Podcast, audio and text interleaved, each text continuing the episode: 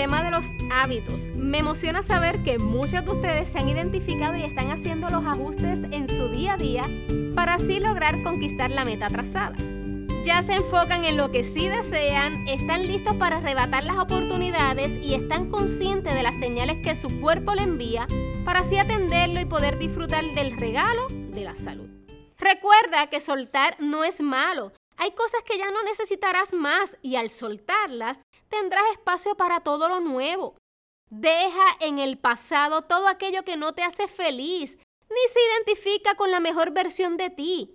Hoy hablaremos del cuarto hábito y es el conectar. Las personas emprendedoras reconocen que no lo tienen todo y que necesitan a otros. Así que conectar efectivamente con las personas es un hábito que necesitamos adquirir para avanzar, crecer y conquistar.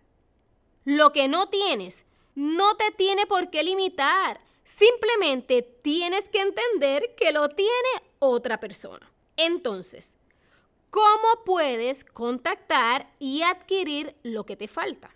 Hoy, precisamente, viene este poderoso hábito de conectar. En la Universidad de Harvard realizaron un estudio que revela que es importante para una persona cuando te conoce por primera vez. Y como dice mi papá, para muestra con un botón basta. De hecho, solo tienes la primera impresión, no existe una segunda impresión. Así que atentos a este estudio, porque el mismo dice que juzgamos por dos atributos. Número uno, la amabilidad y número dos, la actitud. La amabilidad es, ¿puedo confiar en ti? Y la actitud se refiere a, ¿puedo respetarte? Un denominador común que reveló el estudio es que aquellos que son líderes presentaron un balance entre ambas. Así que para movernos de emprendedores a líderes exitosos, tenemos que tomar en consideración la amabilidad y la actitud. ¿Has conocido personas que son súper amables, dulces y comprensivas, pero no confías en ellas? Por otro lado, ¿conoces personas con una gran actitud, pero secos y vacíos? Creo que todos podemos hacer alguna mención. Sin embargo, lo importante es evaluarnos a nosotros. ¿Dónde está nuestra balanza? ¿Tenemos estos dos atributos balanceados? Nuestra respuesta reflejará el nivel de conectar con otros. Así que, manos a la obra, a trabajar. Queremos ser líderes de impacto, trayectoria y relevancia. Comencemos a desarrollar y a practicar intencionalmente hasta desarrollar el hábito. Número uno. Una de las claves más importantes es crear acondicionamiento. ¿A qué se refiere? A crear el ambiente perfecto para conectar. Las palabras son poderosas y no se las lleva el viento, al contrario, crean la realidad que vivimos. Para eso es importante que respondan lo siguiente.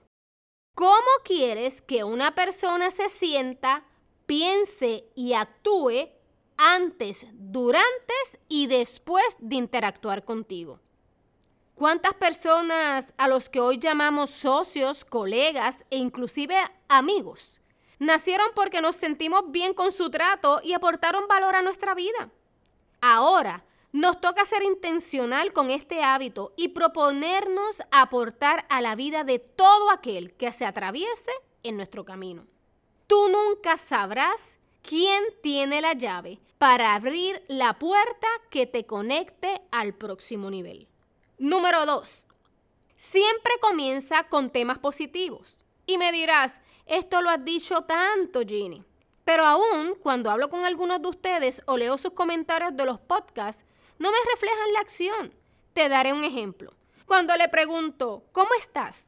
Pues ya sabes, bien ocupado, con mucho calor, luchando para no morir en el intento, peleando con el Internet. Esas respuestas que ustedes me dan, ¿son positivas o negativas? ¿Qué ambiente creamos con ellas? ¿No crees que hubiéramos provocado otros resultados si empezáramos la conversación con, qué gusto verte, qué bueno que estás aquí? Piensa siempre en lo bueno y atraerás lo bueno. Número tres, trabaja la confianza. Te pregunto, ¿qué es lo primero que miras cuando acabas de conocer a una persona? Quizás pensarás, el rostro. Sin embargo, el estudio reflejó que no es así. Lo que más observamos son las manos, pues sin tener que hablar lo dicen todo. ¿Qué piensa tu cerebro cuando una persona tiene las manos en el bolsillo o tiene las manos escondidas? Eso crea una desconfianza y nos aleja. Ahora quiero que seamos conscientes de que nuestras manos son la herramienta más poderosa que tenemos para ganar la confianza. Los gestos hablan 12.5 veces más que las palabras. Si tu trabajo es por videoconferencia, asegúrate que te vean las manos. Abre el tiro de cámara y sé consciente que todo comunica. De hecho, ¿te ha pasado que una persona dice con la palabra número 5 y con las manos número 3. ¿En qué te fijas más? Ahora ya sabes cuán poderosas son las manos. Número 4. Inspiración. Esto es clave. Deja a las personas mejor de cómo la encontraste. Alégrale el día, cámbiale el panorama y resalta sus cualidades positivas a través de la edificación. Enfócate en lo positivo y sobre todo construye una nueva relación. Número 5. La influencia. Es la característica que tienen todos los líderes en común. Eso lo logramos cuando dejamos de impresionar a las personas y nos enfocamos en dejar que ellos nos impresionen a nosotros. ¡Wow! Esto es poderoso. Es un factor de conexión, alianzas y oportunidades. Les contaré lo que me pasó. Recientemente fui a un establecimiento por primera vez y cuando me identifiqué me dice, estaba loco de conocerte, porque aunque tu papá es mi amigo, no te conocía, pero ya me referías clientes. Esa fue su introducción. Ya sabrás que esto abrió la puerta a un servicio de excelencia, buen trato, precio y una conversación que nos edificó a ambos. De hecho, la confianza fue tanta que me contó que se fue de estadía con su esposa y el dueño del hotel no le quiso cobrar nada.